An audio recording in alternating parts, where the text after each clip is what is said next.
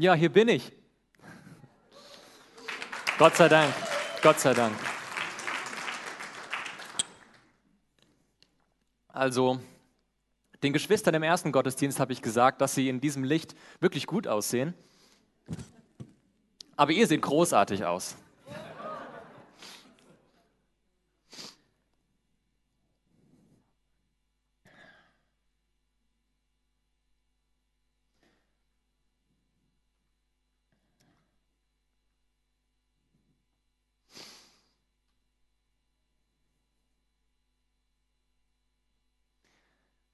Als ich noch jung war, dachte ich mir immer, Hauptsache, ich lebe ein erfülltes Leben. Dabei war mir schon bewusst, so ein Leben in purer Euphorie, in dem ich von Höhepunkt zu Höhepunkt gehe und in dem ich in glückseliger Ekstase nur so durch die Straßen schwebe, das gibt es nicht. Das ist unrealistisch. Aber ich sagte mir, ich will ein Leben leben, wo ich wirklich das tue, was mein Herz mir sagt. Ich will das leben, ich will möglichst viel von dem erleben, was das Leben zu bieten hat. Und so habe ich dann alles Mögliche schon gemacht. Also ich hab, bin in ferne Länder gereist, ich habe als Cowboy in Australien gelebt für eine Zeit lang, tatsächlich, kein Witz. Ich bin auf Jagd gegangen, ich äh, habe Motorradfahren gelernt, feiern, rauchen, alles Mögliche, was man so ausprobiert. Aber trotz all dieser Erfahrungen hat mir immer etwas gefehlt. Dieses wirklich erfüllte Leben habe ich nie gefunden. Wie viele Menschen geht es so? Sie sehen sich nach einem wirklich erfüllten Leben, aber sie sind ständig auf der Suche danach. Und deshalb soll es heute genau darum gehen. Warum viele kein erfülltes Leben haben und wie du es findest. Heute, wo ich reif und erfahren bin, weiß ich, dieser Wunsch nach einem erfüllten Leben ist absolut legitim. Ich will nach wie vor ein erfülltes Leben leben. Aber mittlerweile habe ich es tatsächlich gefunden. Nur ganz woanders, als ich es ursprünglich für möglich gehalten hätte. Trotzdem habe ich mich in Vorbereitung für diese Predigt nochmal auf die Suche danach begeben und habe mir die Frage gestellt, was ist der Schlüssel zu einem wirklich erfüllten Leben? Und was macht man als Mensch des 21. Jahrhunderts so, dem sich lebensentscheidende existenzielle Fragen stellen? Man googelt. Und so habe ich das auch gemacht. Aber lasst euch gesagt sein, dabei habe ich wirklich nur die Spitze des Eisbergs berührt. Denn es gibt Tausende, es gibt Abertausende von Angeboten in dieser Richtung. Lebensratgeber, Life-Coaches, Gurus, wissenschaftliche Studien, Dokumentationen, Bücher, Internetseiten, die sich ausschließlich mit dem Thema beschäftigen. Und dazu kommen dann noch verschiedene spirituelle Angebote, Meditation, Yoga, Heilsteine. Und auch die diversen Trends der Selbstoptimierung fallen letztendlich in diese Kategorie. Bis hin zu extremen Trends, zum Beispiel dem sogenannten Microdosing. Das bedeutet, dass man täglich eine Mikrodosis an leistungssteigernder Drogen nimmt, damit man mehr aus seinem Leben schöpfen kann. Gibt es wirklich. Und es gibt noch mehr. Ich bin dann auf etliche Internetseiten gestoßen, die einem ganz handfeste Empfehlungen geben. Zum Beispiel, denke positiv. Lerne dich selbst und was du wirklich willst kennen. Sei dankbar. Erweitere deine Komfortzone. Oder das hier gefällt mir gut. Sicher kennst auch du Personen, die dir einfach unglaublich viel Kraft rauben, von denen du aber nie etwas zurückbekommst. All diese Energie könntest du viel sinnvoller investieren, nämlich in dich. Aber folgende Aussage fasst die ganzen Ratschläge ganz gut zusammen. Es gibt einen Fehler, den unglaublich viele Menschen Tag für Tag begehen. Sie leben ihr Leben nur oberflächlich und nehmen sich einfach nicht die Zeit, die Dinge zu hinterfragen und in die Tiefen der eigenen Bedürfnisse vorzudringen. Aber genau das ist der einzig richtige Weg zu einem erfüllten Leben. Das sagen die Life Coaches und die Gurus. Jesus sagt, ich bin der Weg, die Wahrheit und das Leben. Niemand kommt zum Vater als nur durch mich. Und damit widerspricht Jesus vehement all diesen Lebensratgebern, all diesen Gurus und Life-Coaches und sagt damit, das erfüllte Leben, das finden wir nicht in uns selbst. Ich kann es nicht finden, indem ich immer neuen Erfahrungen hinterherlaufe, indem ich mir mehr Me-Time nehme, indem ich in die Tiefen meiner eigenen Bedürfnisse vordringe. Dieses erfüllte Leben, wonach wir alle uns sehnen, liegt außerhalb von uns. Dieses erfüllte Leben finden wir nur in Jesus. Ich bin der Weg, die Wahrheit und das Leben. Ich weiß nicht, kennt ihr diese Dinge im Leben, die ihr so oft hört, dass euch gar nicht wirklich bewusst ist, was da eigentlich gesagt wird? Also mir geht es immer wieder mit Liedern so, die ich richtig feiere, die ich gerne höre und dann höre ich das so und irgendwann, viel zu spät, wird mir bewusst, was für ein mieser Text es eigentlich ist, den ich mir da reinziehe. Und dann mag ich das Lied nicht mehr so. Ja, ich habe das die ganze Zeit gehört, aber es ist mir nicht bewusst gewesen. Und so ähnlich ging es mir lange auch mit diesem Wort Jesu. Wie oft habe ich gehört, was Jesus da sagt. Wie oft habe ich dieses Zitat Jesu schon gehört und wie spät habe ich realisiert, was er da eigentlich sagt. Denn erwarten würde man doch, dass er sowas sagt wie, ich bin der Weg, ich sage euch die Wahrheit und ich gebe euch das Leben. Oder bei mir habt ihr das Leben. Aber Jesus sagt, ich bin das Leben. Jesus ist das Leben in Person. Er ist der, durch den alles Leben entstanden ist. Er ist die Quelle allen Lebens. Und das ist letztendlich ein göttlicher Anspruch. Letztendlich sagt er hier, ich bin Gott. Denn welcher normale Mensch würde von sich sowas behaupten, dass er das Leben ist? Aber Jesus ist kein normaler Mensch. Er ist zwar 100% Mensch, aber er ist 100% Gott. Jesus ist das Leben. Und das bedeutet für uns, wenn wir eine Beziehung mit Jesus haben, dann haben wir eine Beziehung mit dem Leben in Person. Ein erfülltes Leben finde ich nicht in mir, sondern nur in der Beziehung mit dem Leben selbst, in der Beziehung mit Jesus Christus. Interessanterweise beschäftigt sich auch die Sozialwissenschaft genau mit dieser Fragestellung.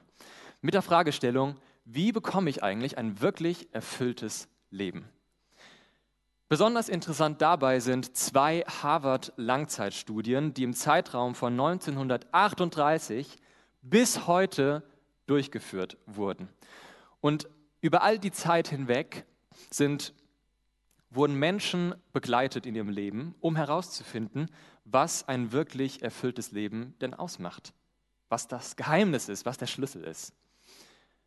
Und über diese 85 Jahre hinweg konnte man als Kernerkenntnis festhalten, für ein glückliches und gesundes Leben braucht es gute Beziehungen. Und ich finde das so interessant, denn letztendlich kann man genau das überall beobachten. In meinem ganzen Umfeld gibt es Menschen, die nach einem erfüllten Leben, nach tiefer Erfüllung in Beziehungen suchen. Und allen voran in Liebesbeziehungen. Bei mir war es auch so. In meiner Schulzeit, am Ende der Oberstufe, hatte ich eine Liebesbeziehung mit einem Mädchen aus meinem Jahrgang. Und ihr müsst wissen, ich bin zwar christlich aufgewachsen, aber zu diesem Zeitpunkt kannte ich Jesus nicht wirklich. Ich hatte nicht wirklich verstanden, was es heißt, dass er für mich gestorben und auferstanden ist. Und ich hatte nicht wirklich verstanden und hatte nie erlebt, was er mir alles schenkt. Und so war diese Beziehung, die sie mir gegeben hat, diese Liebe, die sie mir gegeben hat, überwältigend für mich. Es war so intensiv. In dieser Beziehung habe ich so viel Erfüllung in meinem Leben gespürt wie wahrscheinlich noch nie zuvor. Zumindest am Anfang. Denn mit der Zeit ist uns diese rosarote Brille immer mehr abhanden gekommen. Und mir war es einfach nicht mehr genug, was sie mir geben konnte.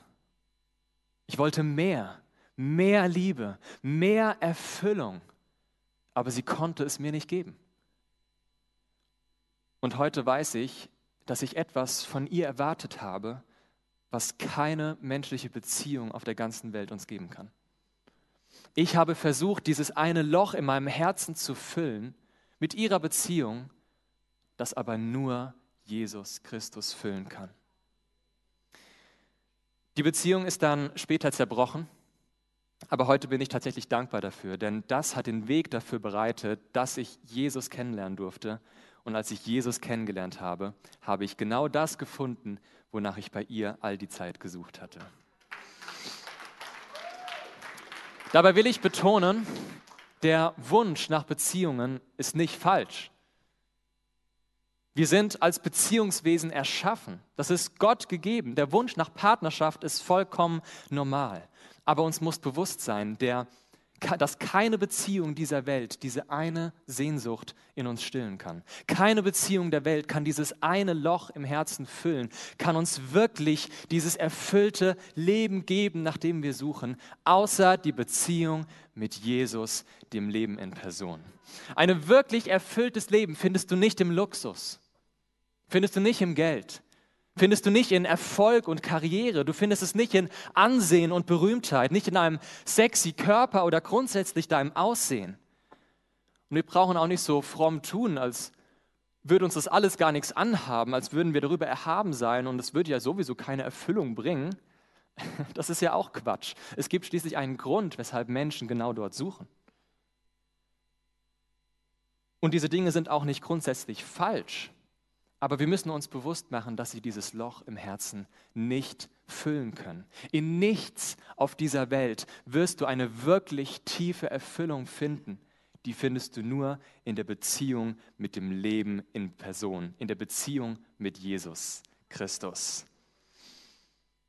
Ja, das war ja klar. Ich bin hier in einer Kirche gelandet und Jesus ist die Antwort auf alles. Jesus hier, Jesus da. Wer hätte das gedacht? Lass mich dir sagen, das ist keine schöne Theorie. Das ist keine lebensferne Dogmatik. Das ist nichts, was ich einfach auswendig gelernt habe im Theologiestudium. Es ist erfahrbar. Ich habe es selbst erlebt. So viele Menschen zuvor haben es bereits erlebt. So viele Menschen in diesem Raum haben es bereits erlebt und du kannst es auch erfahren. Jesus schenkt bedingungslose Liebe. Jesus schenkt tiefen Frieden. Jesus schenkt echte Vergebung. Jesus schenkt tiefsitzende Freude. Er schenkt sicheren Halt im Leben. Er schenkt Freiheit. Er schenkt Heilung. Er schenkt neue Kraft. Er schenkt uns eine neue Identität als Söhne und Töchter Gottes. Jesus schenkt erfülltes Leben, denn er ist der Weg, die Wahrheit und das Leben. Amen.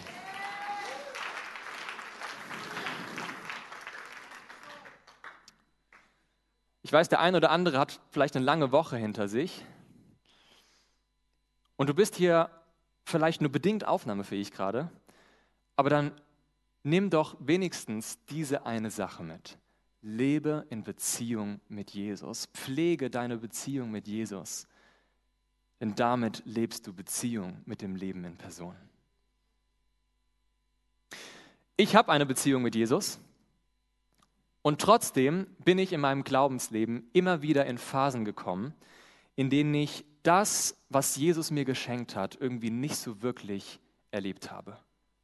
In denen ich niedergeschlagen war, in denen ich mir Sorgen gemacht habe, in denen ich einen pessimistischen Blick auf die Zukunft hatte. Ist hier irgendwer im Raum, der das kennt? Diese Phasen, in denen dieses erfüllte Leben, das man ja schon erfahren hat, irgendwie von einer Schwere erdrückt wird? Und hier ist es entscheidend, dass wir den Heilsplan Gottes richtig verstehen.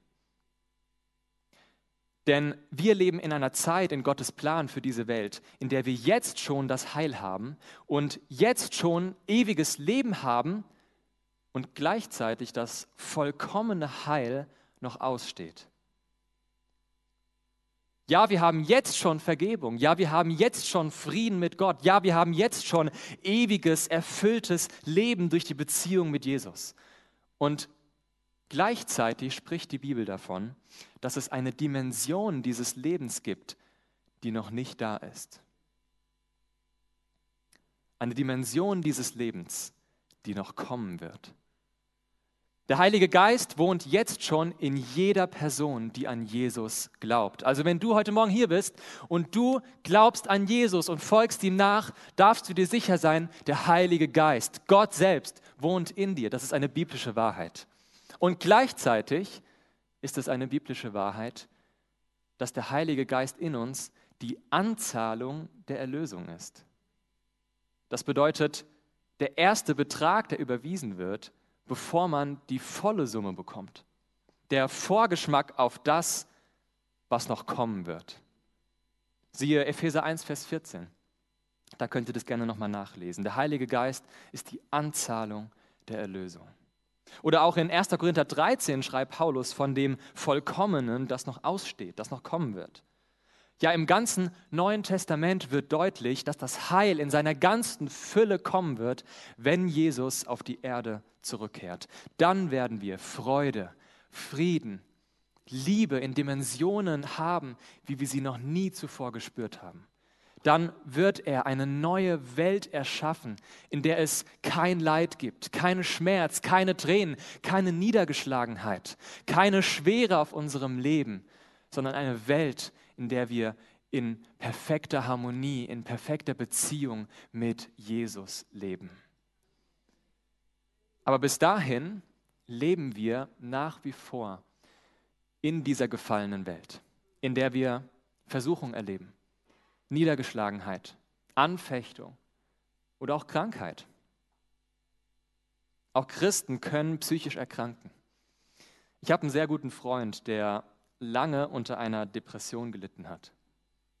Und glaubt mir, ihm hätte es nicht geholfen, wenn man einfach gesagt hätte, hey, aber du hast doch schon Jesus, jetzt nimm doch mal dieses Leben an, was er dir schon gegeben hat. Bruder, jetzt freu dich doch mal über all das, was Jesus für dich getan hat. Das hat ihm nicht geholfen. Gott sei Dank geht es ihm mittlerweile viel besser.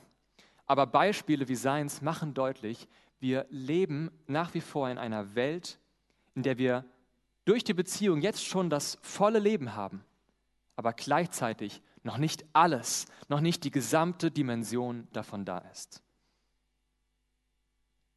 Trotzdem, und jetzt kommt das große Trotzdem, trotzdem glaube ich, dass die meisten von uns unter ihrem Potenzial als Söhne und Töchter Gottes leben. Mir ist in letzter Zeit da Epheser 6, Vers 13 ganz groß geworden. Da schreibt Paulus, Deshalb ergreift die ganze Waffenrüstung Gottes. Deshalb ergreift die ganze Waffenrüstung Gottes. Und dann führt er sowas auf wie den Gürtel der Wahrheit oder den Brustpanzer der Gerechtigkeit oder den Helm des Heils. Ja, wie jetzt? Soll ich das Heil ergreifen? Ja, aber ich habe doch schon das Heil einfach, indem ich an Jesus glaube. Und das stimmt. Aber offensichtlich ist es dennoch notwendig, dass wir das, was Jesus uns bereits geschenkt hat, für uns annehmen. Dass wir das, was wir bereits haben, auch in Anspruch nehmen. Dass wir uns bewusst machen, was Jesus uns bereits alles geschenkt hat. Dass wir das Leben, das wir durch Jesus haben, auch ergreifen. Ich bin ja ganz neu hier in Hamburg und aktuell bin ich noch dabei, alle möglichen Sehenswürdigkeiten abzuklappern. Und so war ich neulich in der Speicherstadt. Und ich muss zugeben, die Speicherstadt ist wirklich cool. Ich habe schon so manche Städte gesehen in Deutschland, auch in Australien, aber die Speicherstadt ist schon richtig cool. Und so bin ich durch die Speicherstadt geschlendert und habe all die alten Gebäude bewundert. Nur das Einzige, mit dem ich mich nicht so ganz anfreunden konnte, war das Wetter. Es war grau, nasskalt und regnerisch. Und ich muss zugeben, ich war an dem Tag sowieso schon mit einer nur bedingt guten Laune aufgestanden, also irgendwie mit dem falschen Fuß. Und so gehe ich durch diese Speicherstadt und irgendwie dieses Wetter hat noch mehr auf mich gedrückt und ich hatte einfach keine gute Stimmung. Und während ich dann so durch, durch die Speicherstadt schlurfe, komme ich irgendwie dazu, darüber nachzudenken, was Jesus alles für mich getan hat. Dass ich wirklich ewiges Leben bei ihm habe. Dass er wirklich alle meine Sünden vergeben hat. Dass ich wirklich Freiheit habe. Dass ich wirklich geliebt bin und angenommen bin. Und während ich mir diese Dinge bewusst mache und sie im Glauben ergreife, merke ich, wie, mir ein, wie in mir eine Erfüllung, eine Leidenschaft und Freude in mir hochkommt. Und dann war mir auch das Wetter egal. Was habe ich da gemacht? Es ist wichtig zu betonen, ich habe mir dabei nicht eingeredet, was gar nicht da ist. Also so ich danke dir, Herr, dass jetzt zwei Millionen Euro auf meinem Bankkonto liegen. Amen. Das geht leider, es wäre schön, aber es geht leider nicht. Aber ich habe mir bewusst gemacht, was ich in Jesus tatsächlich habe. Ich habe den Helm des Heils ergriffen. Ich habe das Leben ergriffen, das Jesus mir geschenkt hat. Wenn du heute Morgen hier bist und du hast eine Beziehung mit Jesus, aber irgendwie liegt eine Schwere auf deinem Leben, dann lass mich dir zusprechen. In der Beziehung mit Jesus hast du das erfüllte Leben. Du bist geliebt. Du hast Frieden mit Gott. Du bist angenommen. Du bist ein Kind Gottes. Du hast Freiheit. Deine Sünden sind vergeben. Du bist wertvoll, du darfst selbstbewusst sein. Selbst wenn der Feind an dich herantritt und dich versuchen will oder dir einreden will, wie wertlos du bist und dass du eh nichts kannst und dass du sowieso unwürdig bist für Gott, dann sag ihm nein, denn ich bin ein Sohn, eine Tochter Gottes und mein Vater ist der Schöpfer von Himmel und Erde. Ergreife den Schild des Glaubens. Ergreife den Helm des Heils Ergreife das Leben, das Jesus dir geschenkt hat. Ich bin der Weg, die Wahrheit und das Leben. Wusstet ihr, dass das nicht das Einzige ist, was Jesus über das Leben gesagt hat? In Matthäus 10, Vers 39 steht noch was Interessantes. Da sagt Jesus, wer sein Leben findet, wird es verlieren. Und wer sein Leben verliert um meinetwillen, wird es finden. Wow, das ist paradox. Mein Leben verlieren, damit ich es finde? Tatsächlich kommt dieser Spruch mehrfach in den Evangelien vor. Insgesamt sechsmal und auch in unterschiedlichen Situationen. Das bedeutet, Jesus hat dieses Wort in mehrfach in unterschiedlichen Situationen verwendet. Und das macht deutlich, es handelt sich hier um ein wichtiges Prinzip des Reiches Gottes. Und zwar geht es hier um Nachfolge. Und Nachfolge bedeutet, das zu tun, was Jesus getan hat, das zu verkündigen, was Jesus verkündigt hat, und auch das auf sich zu nehmen, was Jesus auf sich genommen hat. Natürlich nicht eins zu eins, ja, also wir müssen uns nicht ans Kreuz schlagen lassen. Das hat Jesus für uns getan. Und dieses Beispiel ist gar nicht mehr so, gar nicht mal so weit hergeholt. Es gibt tatsächlich auf den Philippinen eine Karfreitagstradition, bei der Menschen sich jährlich für zehn Minuten ans Kreuz schlagen lassen. Und hinterher gibt es eine Pressekonferenz. Wirklich. Aber genau das müssen wir nicht mehr tun, denn Jesus hat schon alles vollbracht. Aber für uns geht es jetzt darum, dass wir Jesus prinzipiell nachfolgen, dass wir nach den Prinzipien leben, die er uns vorgelebt hat. Das heißt, so wie Jesus sein Leben hingegeben hat, um zu sterben und zu einem neuen Leben aufzuerstehen, so sollen auch wir unser altes Leben hinter uns lassen, um ein neues Leben mit und für Jesus zu leben. Und das bedeutet auch, Dinge aufzugeben. Jesus formuliert hier nicht ohne Grund so drastisch. Er sagt, wer sein Leben verliert um meinetwillen, der wird es finden. Dinge, die vorher mein Leben ausgemacht haben, die mir eventuell Erfüllung geschenkt haben, aber nicht mit Jesus kompatibel sind, muss ich aufgeben. Und dieses Prinzip hat Auswirkungen auf unterschiedliche Bereiche unseres Lebens. Ich habe früher, bevor ich Jesus kennengelernt habe, liebend gerne mich über andere lustig gemacht. Und das hat mir Erfüllung gegeben. Das war lustig, es hat Spaß gemacht, es hat mein Sozialleben bereichert. Ja, ich war cool, ich war angesehen, zumindest bei denen, die es nicht betroffen hat. Und als ich dann Jesus kennengelernt habe, wusste ich, das muss ich aufgeben. Das, was da eigentlich Spaß gemacht hat und mein Leben bereichert hat, muss ich verlieren, um dieses neue Leben mit Jesus zu finden. Das können auch Lügen sein, die dein Leben bereichern, dir dein Leben erleichtern. Oder die sexuelle Freiheit, mit jedem einen One-Night-Stand zu haben, wenn man sich danach fühlt. Oder Betrug auf der Arbeit, durch den man ganz gut dazu verdient. All diese Sünden, die vorher unser Leben durchaus ausgemacht haben, die unser Leben durchaus bereichert haben, heißt es zu verlieren.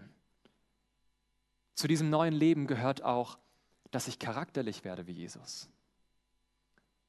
Und das bedeutet, dass ich bestimmte Verhaltensweisen, dass ich bestimmte Charakterzüge hinter mir lasse. Vielleicht ist das Stolz. Immer derjenige sein müssen, der in der Gruppe im Mittelpunkt steht. Und wenn das so ist, bedeutet es, dass ich das verliere, dass ich das hinter mir lasse. Und es bedeutet auch, dass ich in meinem sozialen Umfeld Nachteile in Kauf nehme. Das kann Spott sein, vielleicht von Arbeitskollegen, weil sie herausfinden, dass du an Jesus glaubst. Das kann sogar Anfeindung sein. Vielleicht wird man sogar aus manchen Gruppen ausgeschlossen. Ich habe nach meiner Bekehrung Freunde verloren. Und dabei habe ich nicht gesagt, so, ich habe jetzt Jesus, ich brauche euch nicht mehr, sondern ich habe nach wie vor Kontakt zu ihnen gesucht.